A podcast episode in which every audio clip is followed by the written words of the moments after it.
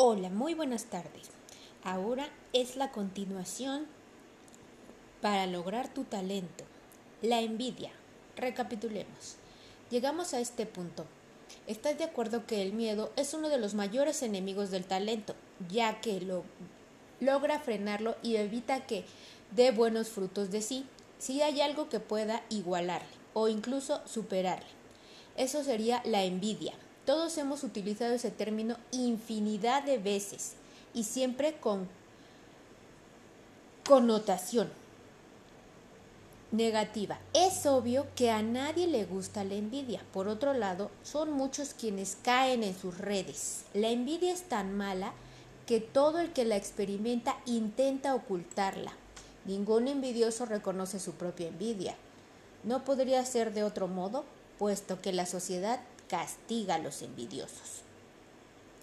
Aunque todos sabemos lo que la envidia es en la práctica, en realidad no es fácil definirla.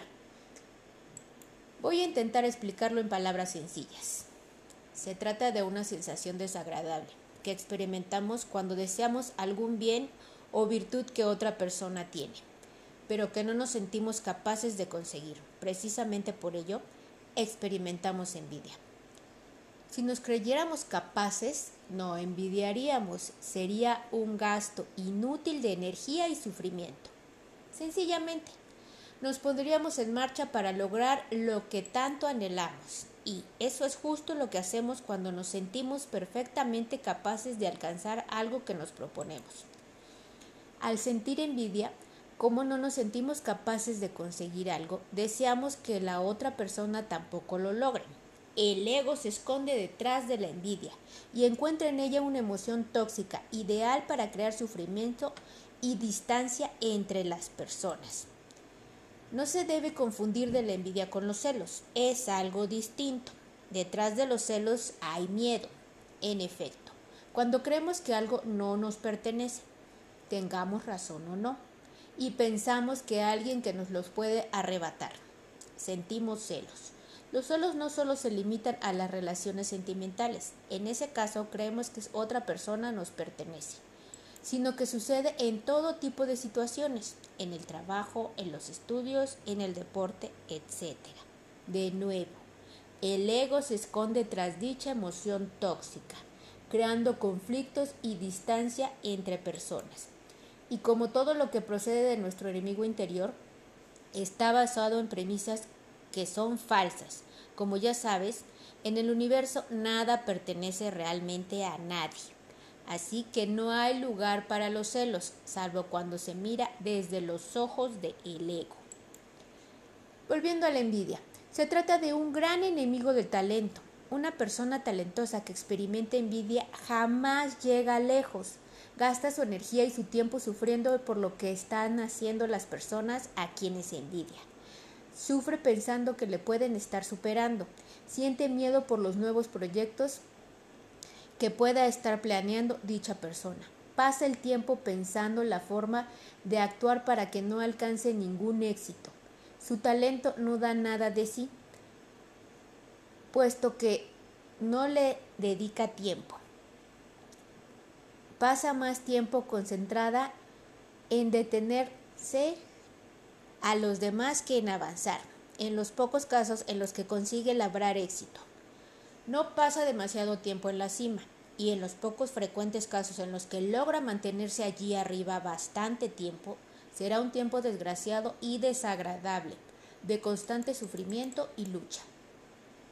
No queda duda de que en tu carrera basada en el talento no puede haber sitio para la envidia, Cualquier cosa que pueda hacer para reducir tus niveles de envidia representará una considerable aceleración en tu carrera hacia el éxito. Estarás levantando el pie del freno y apretando el del acelerador. Tu talento dará mucho más de sí. La pregunta que surge de inmediato es, ¿qué puedes hacer para sacar de tu vida? ¿Qué puedes hacer para sacarla de tu vida? Dejar de envidiar y empezar a admirar. Conozco a un gran número de personas que han triunfado y triunfan gracias a sus talentos en los campos más variados. Y te puedo asegurar que, sin excepción, son personas que no envidian a nadie, todo lo contrario. Todos ellos admiran a otras personas que triunfan y les toman como modelos, en lugar de malgastar su tiempo envidiando a quienes triunfan. Aprenden valiosas lecciones de ellos a través de la admiración. Por otra parte, he visto fracasar a un sinfín de personas que por obra de la envidia todos ellos han seguido un camino de sufrimiento, desgaste energético, enfado, enfrentamiento y, en general, no han sabido disfrutar el camino recorrido ni han experimentado nada que sea se asemeje a la felicidad. Por eso, un método tajante para abordar el problema de la envidia consiste en alimentar su polo opuesto, la admiración. Al igual que el sol destruye la oscuridad, la admiración consume la envidia. Ejercicio práctico cambia la envidia por admiración. Para llevar a cabo a la práctica lo inmediatamente aprendido, te propongo un ejercicio práctico y muy poderoso. Número 1. Identifica a una persona ejemplar relacionada con un talento, alguien que haya cosechado grandes éxitos y sea reconocido con amplitud como una referencia en tu campo. Te propongo que lo eches una ojeada a los sitios web www.hechosdetalento.es donde vas a encontrar una magnífica galería de españoles que merecen la pena que conozcas, con talentos en los que más de diversos campos. ¿Por qué no elegir uno de ellos como modelo para realizar este ejercicio? Te lo recomiendo. Número 2. Visualiza, a dicha persona triunfando con su talento. Es posible que este paso te cueste un esfuerzo considerable. Número 3. No te dejes llevar por el ego. Es probable que te invite a ver a dicha persona como un enemigo con quien estás compitiendo y que obstaculiza tu progreso hacia el éxito. Mientras esa persona triunfe, tú no podrás. Eso es lo que dice el ego. Pero como ocurre siempre y sin excepción, es falso. No le creas. En la cima no hay sitio para una sola persona. ¿Cómo podría ser así si el universo es pura abundancia y cada persona es única? A decir verdad, en lo más alto de la montaña del éxito no hay una cima, hay una meseta. Con sitio para muchas personas, solo el ego te intentará convencer de lo contrario. Número 4. Conoce al máximo a dicha persona. Entra en su universo. Hoy en día con las redes sociales es más fácil que nunca. Síguela en Twitter, Facebook y otras redes. Empápate de sus tweets, sus publicaciones, etc. Intenta interactuar con él. Siéntele como un amigo. Lee las entrevistas que le hayan hecho en algún medio. Con esos sus testimonios y vivencias que pueden resultar muy inspiradores. Número 5.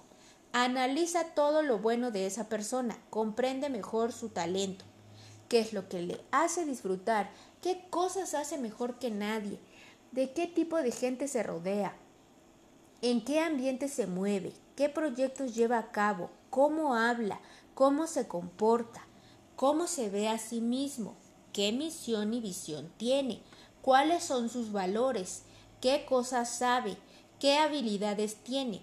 Todas estas preguntas te aportarán una información muy valiosa sobre lo bueno de la otra persona. Anota las respuestas en tu libreta. Número 6. Toma ejemplo. A partir de lo que has anotado, identifica qué cosas puedes aprender de esa persona. No se trata de copiarle ni de imitarla. Se trata de tomar como modelo aprendido de lo que hace bien y adoptándolo a tu propia personalidad, conocimiento, situación, etc. Gracias a este ejercicio es posible que se te ocurran cosas que la otra persona no hace o no conoce y que a ti te vendría como anillo al dedo para llevar tu talento aún más lejos. Elabora una lista de las acciones que vas a tomar. Gracias a la admiración por alguien que triunfa, habrás llegado a un plan de acción que te hará superarte. ¿Acaso no es mejor admirar que envidiar? Alégrate por el éxito ajeno. Las personas con talento que triunfan de forma duradera se caracterizan por su facilidad para alegrarse por el éxito de los demás, incluso les dan buenos consejos para que triunfen. No tienen ningún miedo a ser superados, porque saben que en el universo hay abundancia infinita y para todos. Comprenden que el ser superado es un concepto que no existe en realidad, solo se tiene un sentido para el ego. Y precisamente porque lo comprenden, no lo temen. Eso es lo que les hace grandes entre los grandes. Esto no significa que se dejan ganar cuando participan en un contexto competitivo. Por supuesto, dan lo mejor de sí mismos, pero no buscan ganar para que otros pierdan. Lo que persiguen ante todo es superarse a sí mismos. Si te encuentras con una persona que responde a la descripción anterior, entonces no dudes en tomarle como modelo, porque se trata de una verdadera persona de talento y que está desanimada, destinada a triunfar por la vida de la felicidad. Esas personas se caracterizan por practicar en su vida una cualidad denominada alegría empática. En su virtud muy es una virtud muy noble que no debería pasar por alto. Se trata de la forma práctica, por excelencia, de cambiar a la envidia por la admiración. Consiste en alegrarse por los éxitos ajenos, poniendo en práctica eso que los triunfadores expresan de forma natural. Si ejercitas la alegría empática, cada vez te resultará más fácil alegrarte por lo bueno que suceda a los demás y te resulta más fácil comprender por ti mismo que se trate del buen camino a seguir, porque todos ganan con él, tú y otras personas. Como motivación, recuerda, siempre que, sin excepción, los triunfadores siempre impregnan sus actos con alegría empática. Ejercicio práctico, alegrándose por los demás. Todos ganan. El ego se halla muy arraigado en la sociedad. ¿De qué servirá engañarnos y ocultar el problema? Por ello, estamos sumidos en una cultura fuertemente basada en la individualidad y en las falsas realidades fundadas por nuestro enemigo interior. Cuando alguien se alegra por el éxito de los demás, hay una tendencia en la sociedad que apunta a tomarle por estúpido. El ego te invita a preguntarte quién iba a ser tan tonto para alegrarse por el éxito del otro. Te hace pensar, alegrándote por el éxito de los demás, ¿estás ayudando a que te superen? Ellos se convierten en ganadores y tú en perdedor. Hay que ser estúpido para permitirlo. Lo anterior supone un gran error, como todo lo que procede del ego. Cuando te alegras por el éxito de los demás, no siembras la competición de la lucha, por el contrario, cultivas una vida en la que todos ganas. Y si necesitan alguna prueba, basta con que analices a las personas que triunfan con sus talentos. Ese es el objetivo de este ejercicio. Escribe en una hoja el nombre de tres personas que han triunfado de forma duradera con su talento. No es imprescindible que les conozcas personalmente, aunque sí es necesario que conozcas bien sus logros. Conóceles mejor, escucha sus entrevistas, lee sus publicaciones en redes sociales, entérate de sus testimonios, etc. En particular, presta atención a sus palabras cuando hablan de los demás, cómo hablan de otras personas, qué palabras emplean, qué tipo de lenguaje utilizan, qué emociones transmiten. Analízalo y te darás cuenta de que todos ellos se caracterizan por desear el bien a los demás, una cualidad que resulta de la expresión del amor universal y también por alegrarse por los éxitos ajenos. Si encuentras alguna excepción y estás convencido de que no sigue este patrón, no tengas la menor duda de que se trata de alguien que no goza de un éxito duradero y si no, tiempo al tiempo. Te voy a dar un ejemplo que he vivido en mi propia experiencia y que se refiere a una persona a quien conozco bien. Se trata de mi buen amigo Eduardo Lurueña. En el momento de escribir estas líneas, Eduardo es ocho veces campeón del mundo del Kung Fu. Además, es el primer turista espacial español elegido por Axel Apollo Space Academy de la que fue padrino España en el año 2013. Como puedes apreciar, se trata de una persona de gran talento. Curiosamente, los dos hemos participado en el proyecto Españoles Hechos de Talento. cuyo objetivo es el seleccionar a 10 personas para representar el talento español a nivel internacional.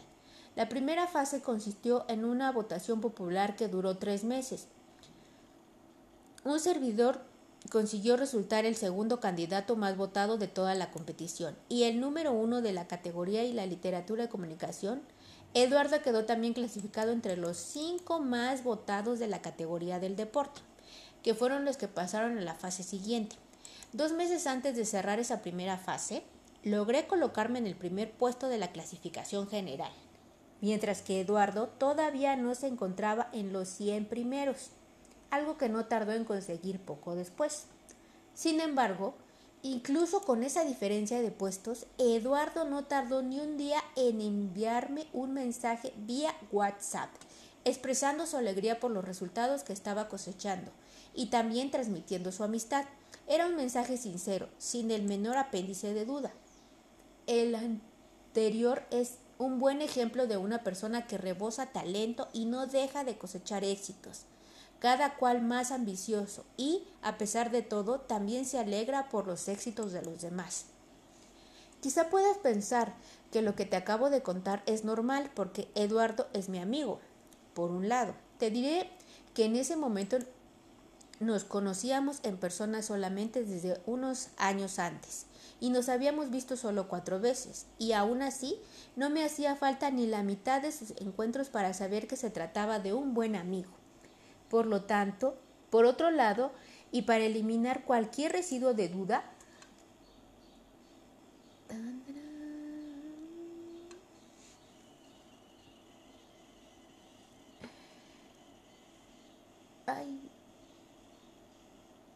Permíteme resaltar que, echando un simple vistazo a la forma en que Eduardo se expresa en las redes sociales, he apreciado siempre comentarios sinceros y de admiración hacia quienes lo merecen por su talento. Es un ejemplo personal entre muchos otros que podrían compartir contigo. Ahora es tu turno. Te invito a aceptar el reto que se supone este ejercicio. Es muy enriquecedor y convincente por lo que te recomiendo que no lo saltes. Ejercicio práctico de, en mindfulness.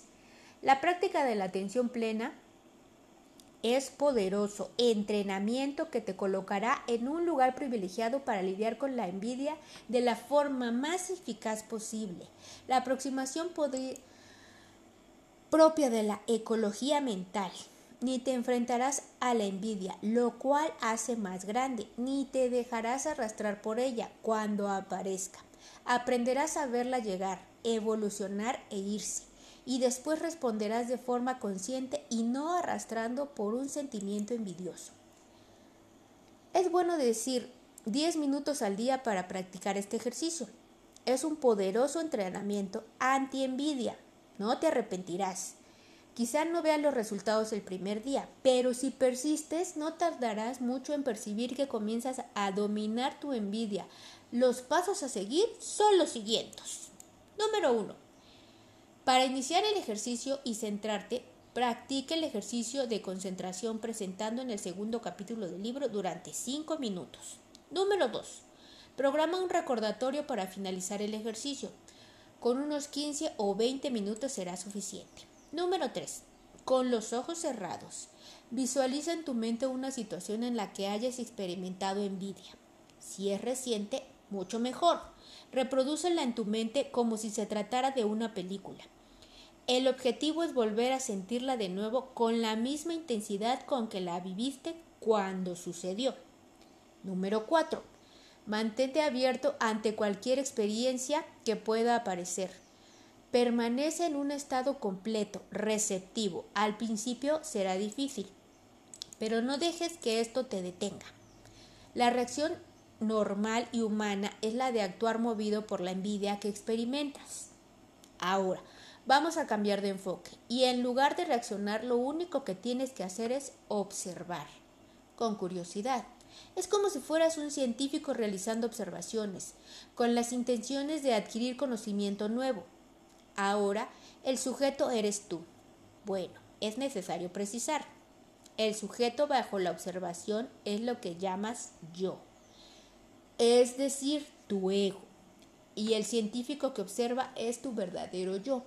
Precisamente cambiando ese punto de enfoque, todo mutuará y te librarás del ego. Número 5. No busques nada concreto, limítate a esperar y deja que algo aparezca.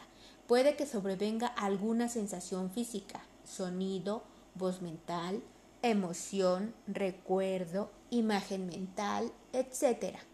Tan pronto aparezca algo, anótalo mentalmente con alguna etiqueta. Por ejemplo, recuerdo, recuerdo, cosquilleo, cosquilleo, sonido, sonido, oído, oído, etc. Si lo que experimentas evoluciona de algún modo, déjale fluir sin intervenir y observa sus características. Pongamos por caso, si sientes un cosquilleo, quizás se desplace a través de tu cuerpo u obrive más rápido, etc. Número 6. Cuando llegues al final de tu práctica, haz tres respiraciones lentas y profundas y abre los ojos. La envidia ajena. Si pones en práctica las explicaciones y ejercicios anteriores, no hay duda de que experimentarás un enorme progreso en tu crecimiento personal, porque te liberarás de las cadenas de la envidia. Y puedes también extrapolar una facilidad lo aprendido al caso de los celos, que, como sabes, no es exactamente lo mismo que la envidia, algo que te recomiendo, ya que también se trata de un gran enemigo del talento. Sin embargo, Tratar tu propia envidia no es suficiente para resolver el problema. Esa es una cara de la moneda, pero falta abandonarla otra cara. Falta abordar la otra cara en la envidia ajena. Efectivamente, al liberar en tu envidia evitas frenar tu éxito tu éxito desde dentro, pero no olvides aquello que nos envidia también intentará que frenemos nuestro avance hacia el éxito. No debes dejar que se salga con la suya. Tal como siempre ocurre con el ego, la solución se encuentra en el término medio. Si te enfrentas a los envidiosos, se harán más agresivos, su envidia crecerá. Y esa no es buena solución. Por otro lado, si dejas vencer por ellos, saldrás perdiendo e impedirás que tu talento de, de frutos positivos. La solución correcta se encuentra en aplicar la actitud propia de la ecología mental. Veamos en qué consiste.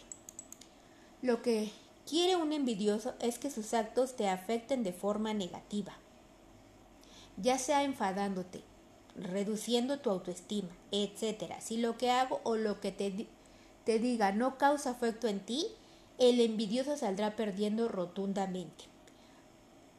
Puede que lo vuelva a intentar una vez más, pero si se da cuenta de que todo lo que hace te resbala y no logra su objetivo contigo, lo más probable es que termines dejándole en paz y buscando a otra víctima que se sucumba ante sus ataques. Es lo que suele suceder en la mayoría de los casos. El mindfulness te puede adoptar una magnífica herramienta en este sentido. Te entrena para que los efectos de la envidia de otra persona no causen efecto en ti. Podrás verlos llegar, avanzar y marcharse. Después encontrarás un pequeño espacio en el que podrás decidir cómo responder, desde la calma, con una actitud más inteligente y mostrando con claridad que los actos de la otra persona no te han afectado. Ese será un duro golpe para el envidioso. Para lograr lo anterior es necesario un entrenamiento y en el gimnasio donde debes acudir a entrenar es el de la meditación. Practica el ejercicio siguiendo con regularidad y poco a poco te transformarás en un experto en lidiar con los envidiosos. Ejercicio práctico, mindfulness para lidiar con los envidiosos. Repite el ejercicio de mindfulness para tratar la envidia propia que has aprendido en este mismo capítulo, pero esta vez visualizando una situación en la que has sido víctima de los ataques de envidiosos. No subestimes el poder de este ejercicio. Poco a poco te irás dando cuenta de que cada vez te resulta más fácil que esos ataques envidiosos te resbalen y te sentirás en una situación de gran confianza cuando nuevas situaciones de este tipo aparezcan en tu vida.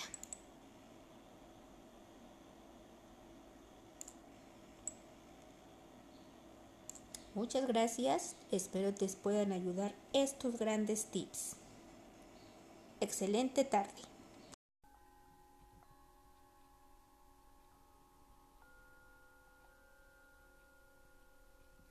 Hola, muy buenos días. Mi nombre es Elvia Rodríguez.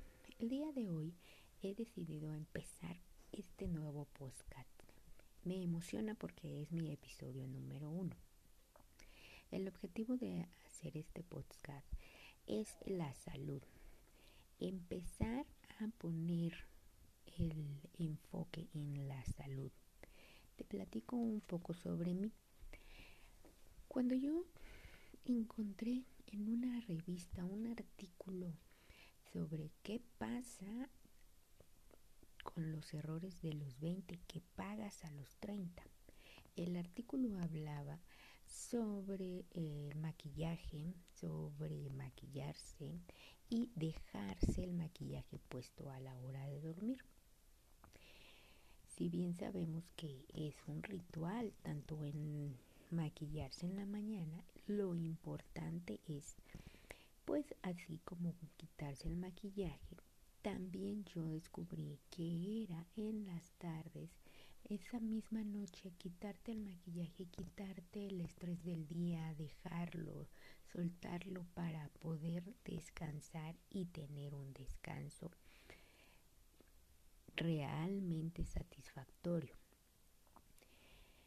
Cuando eres joven realmente no te enfocas en eso, te interesa mucho el exterior, te interesa el físico, la ropa que vas a usar, los zapatos, entonces, si en ese entonces yo hubiera puesto el enfoque en los errores de los 20 que en salud pagas a los 30, aquí me refiero al interior, a tu cuerpo,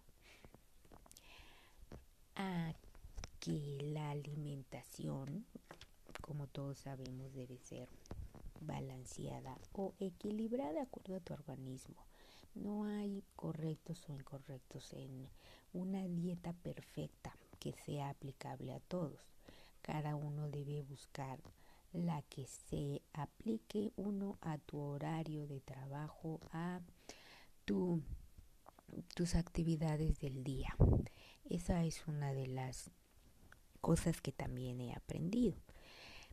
Y el cuerpo también tiene formas naturales de desintoxicarse, así como los exfoliantes de la piel.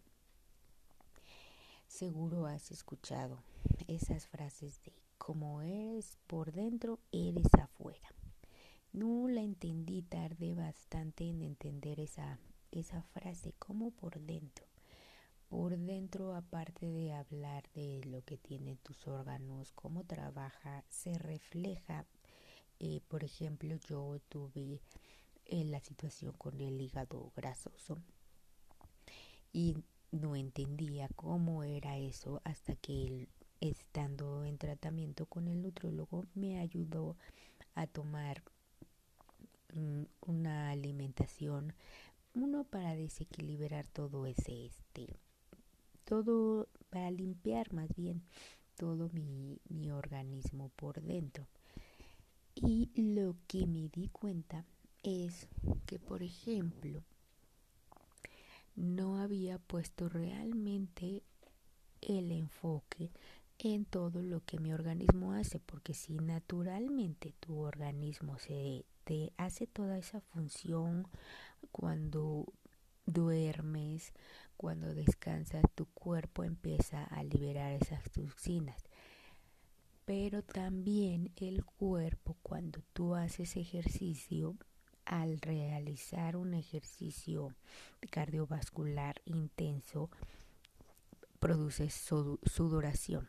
Esa sudoración mi cuerpo no la producía. Yo iba al gimnasio y podía estar en extensa hora de trabajo y lo único que hacía era ponerme roja, pero yo descubrí que no sudaba. En ese momento no sabía que al no tener esa función mi cuerpo no liberaba toxinas. ¿Te imaginas? Pasé más de 10 años sin darme cuenta o saber que te podría yo ayudar a mi cuerpo a desintoxicarlo con otras herramientas. Esto yo lo comparo con el celular. Segundo, te ha pasado que tienes el celular lleno de aplicaciones o fotos y en el momento en que estás en un concierto o en un evento familiar o andas de vacaciones y deseas tomar una foto para guardar ese maravilloso momento, resulta que ya no tienes espacio en el celular. Así, así es como yo hice la, la analogía de que mi cuerpo pues ya no había el espacio para la salud porque estaba saturado, saturado mm, tanto aunque hacía el ejercicio, pero esa parte que no desarrollaba hizo como producir una pequeña bolita de nieve que si el cuerpo me avisó de una reacción eh, en, en, este a mí me afectó en, la menstruación porque si, ah, si bien también tu menstruación es un es un desintoxicante natural pero no basta. O sea hay que hacer todos los, los complementos entonces yo empecé sin querer, eh, hace tres años fue cuando digo la bolita de nieve creció a su máximo y ya no, ya no estaba, eh, ya, ya no había espacio, ya tenía que, que yo recurrir entonces al doctor. Pero aquí lo interesante, yo recurrí a más de un doctor. Yo recurrí sino al, al doctor general, medicina general, especialista, así como a nutriólogos, naturistas, medicina naturista. Si soy un poco fan de los jugos, jugos verdes, y que las ventajas de los jugos verdes son alcanilizar tu cuerpo, eh, prevenir el acné y acelerar el metabolismo. Te ayuda a, limpiar esas toxinas, pero recuerda que si yo ya tenía más de 10 años sin producir esa sudoración, ¿cuántas toxinas no se quedaron ahí? Entonces el estar, empezar a tomar jugos en una semana es lo que me cuesta, me costó en ese momento trabajo de entender que mi cuerpo se iba a desintoxicar con una semana de jugos. No, pasaron realmente meses. Eso ayudó bastante. Y también acudí a terapias, a coach de vida. Incluso me recomendaron ir a un ortopedista para la alineación de la columna vertebral. Te comparto todas estas herramientas porque en la actualidad se piensa que me he dicho que la salud es cosa de, suerte. La salud es lo que está siendo más importante en este momento. Atender tu salud es en este momento lo más el enfoque que, que mucha gente desconoce, que la, nuestra salud contamos realmente con muchos especialistas, con muchos médicos, si quieres también la medicina alternativa que es en la que yo también hice uso de ella para poder limpiar mi cuerpo de estas toxinas. Y están al alcance. Si preguntas, realmente yo pensaba que, que no, no funcionaban, pero ahora me doy cuenta compartiendo con, con muchas amistades que en realidad todo el mundo sí buscamos esas alternativas de sanar y, y está, es como un tabú de no, esto no va a funcionar o no existe porque nos damos cuenta que ahora la pastillita mágica mm, está en proceso de, de creación. Entonces, hay que nosotros ayudar a nuestro cuerpo y te invito, la invitación aquí es conocerte tú, conocer tu cuerpo, saber si realmente lo que está haciendo tu cuerpo es, es, eh, es lo que necesitas o como en mi caso el no sudar era una es una función tan tan importante que que yo desconocía de esto. Entonces, si en esa vez me hubiera enfocado a un artículo de los errores de salud que pagas de los 20 que pagas a los 30 porque seguro esta frase también te va a sonar. El cuerpo te cobra factura. Evitemos pagar esa factura. Evitemos, se puede evitar pagar esa factura llevando una alimentación saludable, llevando ejercicio. El ejercicio es tan complementario, así como llevando una mentalidad más más positiva y más serena con a mí me ayuda también la, la meditación y sobre todo también con tener un grupo de amigos expertos o dedicados a este tema de la salud, que, que no seamos extremistas, sino simplemente hacerlo poco a poco, así como en la mañana te maquillas, te pones para un día salir y verte radiante. Igual en la mañana levantarse con ese pensamiento de este día voy a ayudar a mi cuerpo a lo que requiere en la medida que sea, sea que me sea posible en este día y en la noche igual al quitarte ese maquillaje quitarte también las preocupaciones y las tensiones del día leyendo también un libro que te aporte algo de serenidad que te aporte algo de tranquilidad o que te aporte algo de que en la vida tenemos muchas herramientas y tomarlas o hacer la decisión de, de, de ponerlas como nueva rutina son pasos pequeños, son pasos pequeños diarios que podemos ir implementando. Y esto es un poco solo una introducción de lo que lo que yo estoy empezando a hacer y me gustó empezar a compartirlo con ustedes porque sé que hay mucha gente que a veces requiere o le gusta investigar, si este es tu caso. Espero que esta información te, eh, te inspire para que ver que herramientas tenemos de todos y cada uno es libre de escoger la que más le agrade.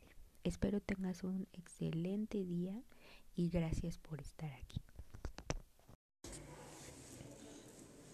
Excelente tarde tengas, querido buscador. Yo soy Ricky Buscador y el día de hoy estoy contigo porque quiero compartirte una, un, tema en especial. Y estoy sentado en esta cancha el día de hoy con unas mujeres maravillosas que se dedican cada una desde su trinchera a la batalla del desarrollo personal. Allá afuera consideramos nosotros que hay muchas personas que están sufriendo por algo o que están eh, esperando una palabra de aliento o están esperando un apoyo y quizá nosotros seamos información, quizá tú eres también información para mí. Gracias por permitirme estar en este espacio de amor y servicio y el día de hoy me encuentro con una experta en la meditación, Elvia. Hola, muy buenas tardes. Mi nombre es Elvia Rodríguez. Sí, a mí me encanta meditar y vivir en calma. ¿Y en estos tiempos se puede vivir en calma a pesar de las circunstancias? Esa pregunta se las dejo para el final. Grandiosa pregunta. Bueno, eso nos podría llevar 17 capítulos de este podcast. Pero el día de hoy también tenemos a Mariana. Hola, ¿cómo están? Mi nombre es Mariana Zamorano y te ayudo a, a manejar el estrés desde la conciencia. Grandioso, Marianita, bienvenida. Y también tengo a mi pesadilla.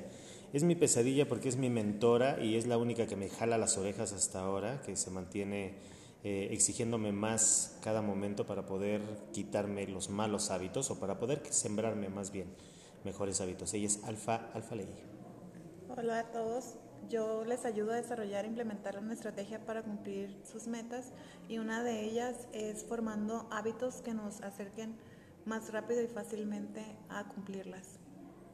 Grandioso. Bueno, pues el día de hoy nos toca tocar un tema. Nos toca tocar. Bueno, vamos a tocar un tema el día de hoy que tiene que ver con la desilusión. Desde cada una de estas trincheras vamos a ver cómo, cómo se desenvuelve esta sesión y cada una desde, desde su lado, desde su perspectiva. Vamos a tratar de abordar el tema de la desilusión. Entonces, quien quiere empezar puede arrancar ahora. Bueno, eh, si queremos hablar de desilusión, tenemos que hablar de su contraparte, que es la ilusión. Cuando esa palabra viene a nosotros, probablemente eh, nos imaginamos algo que no es real o algo que, que, no existe, algo que solo está en nuestra mente. Y es, eso está relacionado con el hecho de que muchas de las cosas que pensamos son producto de nuestra interpretación personal de los eventos. Entonces, cuando las cosas no corresponden a la realidad que nosotros creamos en nuestra mente, eso es lo que ocasiona que nos desilusionemos.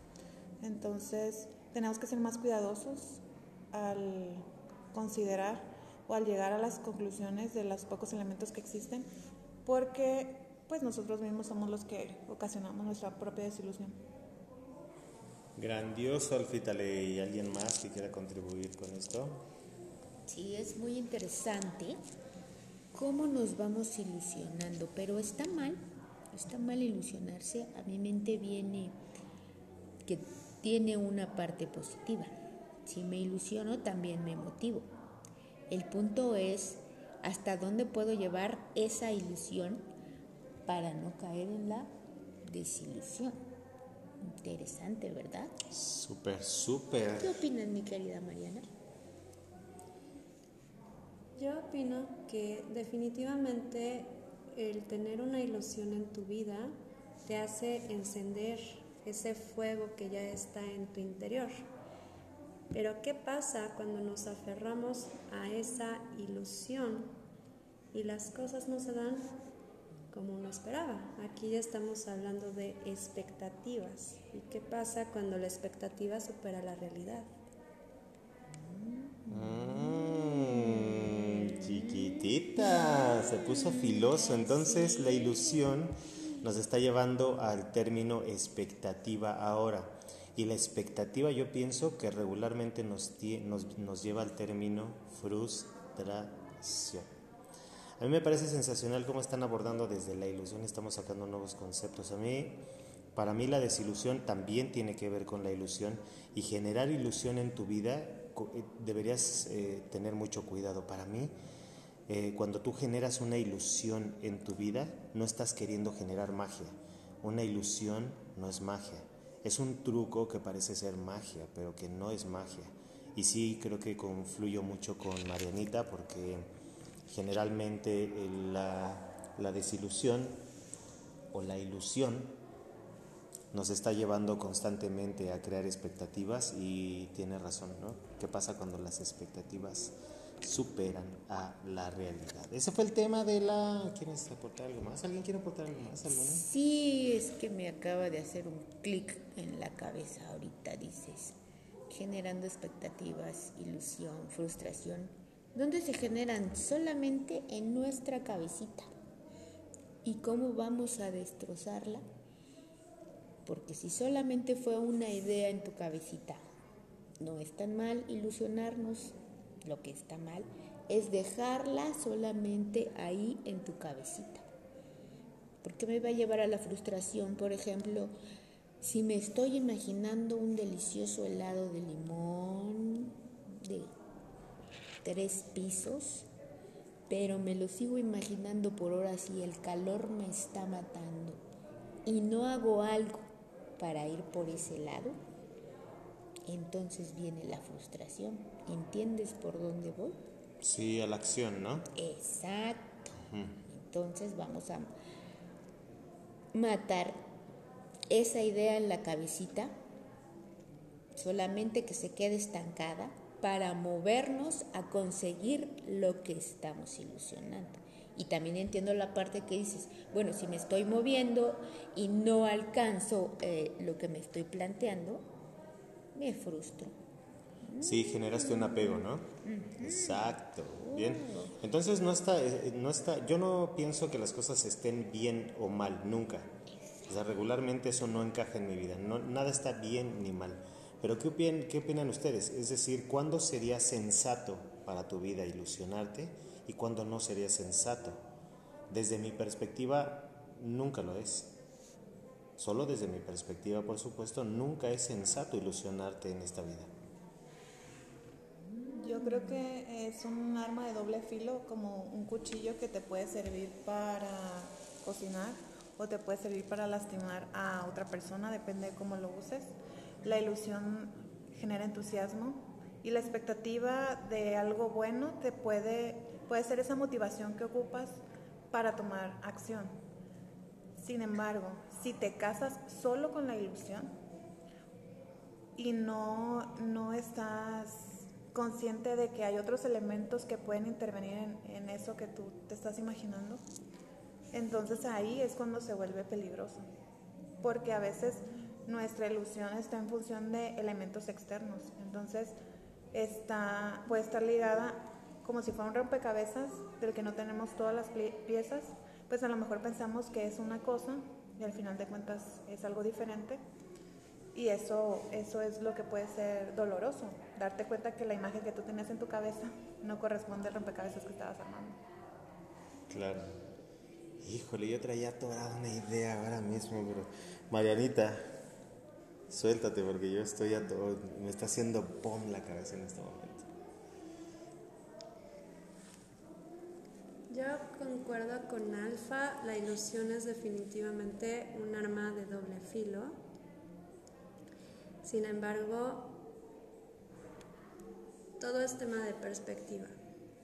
Yo pienso que está bien ilusionarse en la vida siempre y cuando sigas con los pies bien puestos sobre la tierra. Porque una ilusión que no se lleva a la acción es simplemente eso, una ilusión, un deseo. Mm, ok, interesante. Ahora se me viene, se me viene a la cabeza que podamos hacer un cruce de información el término que estamos trabajando el día de hoy, o que estamos, del cual estamos platicando el día de hoy, es el término de desilusión, ¿no? Y nos llevó al, al término ilusión después.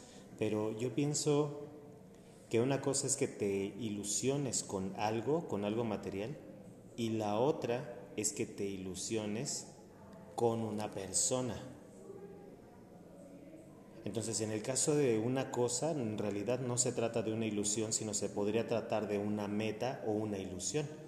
Entonces, cuando tú quieres conseguir algo para tu vida, como por ejemplo un auto o por ejemplo una casa, podrías tener la ilusión de tener la casa, pero la podrías tener más bien como una meta, tener la casa. Pero cuando estás hablando de personas, es un terreno mucho más peligroso, creo yo. ¿eh? Generar, es decir, invito a salir a alguien y ese alguien a mí me gusta y entonces yo genero una ilusión y esto causa la acción y yo le invité a salir y sucedió todo esto que tiene que suceder y... ¿Se me explico? O sea, una cosa es tener ilusión o una meta sobre una cosa y la otra es tener una ilusión sobre lo que va a suceder con una persona, porque la otra persona tiene libre albedrío. Entonces creo que ahí se complejiza un poco. Sí, porque entra la emoción, entra la emoción del gusto por la persona. Entonces no siento que te mueva la ilusión, te mueve la emoción.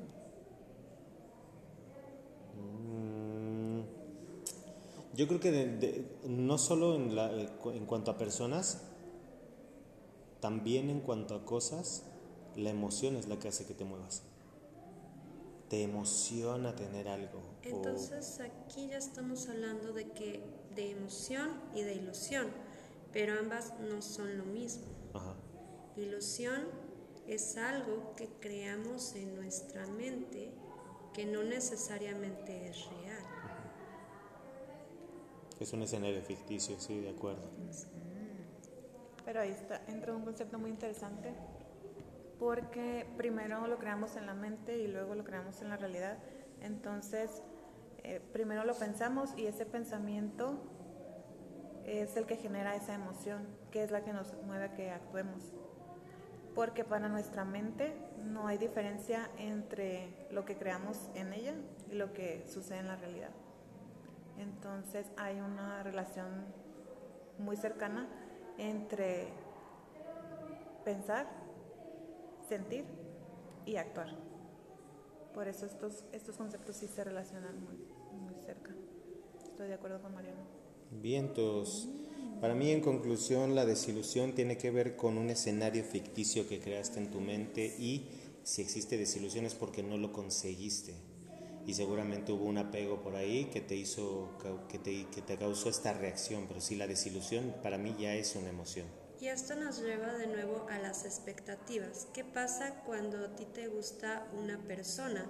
Creas en tu mente todo un escenario, todas las posibles situaciones, circunstancias en las que todo lo que puedas vivir con esa persona, ¿no? Incluso te ves realizando eh, ciertas actividades, como puede ser ir al cine, tomar a esa persona de la mano, ir a comer un helado.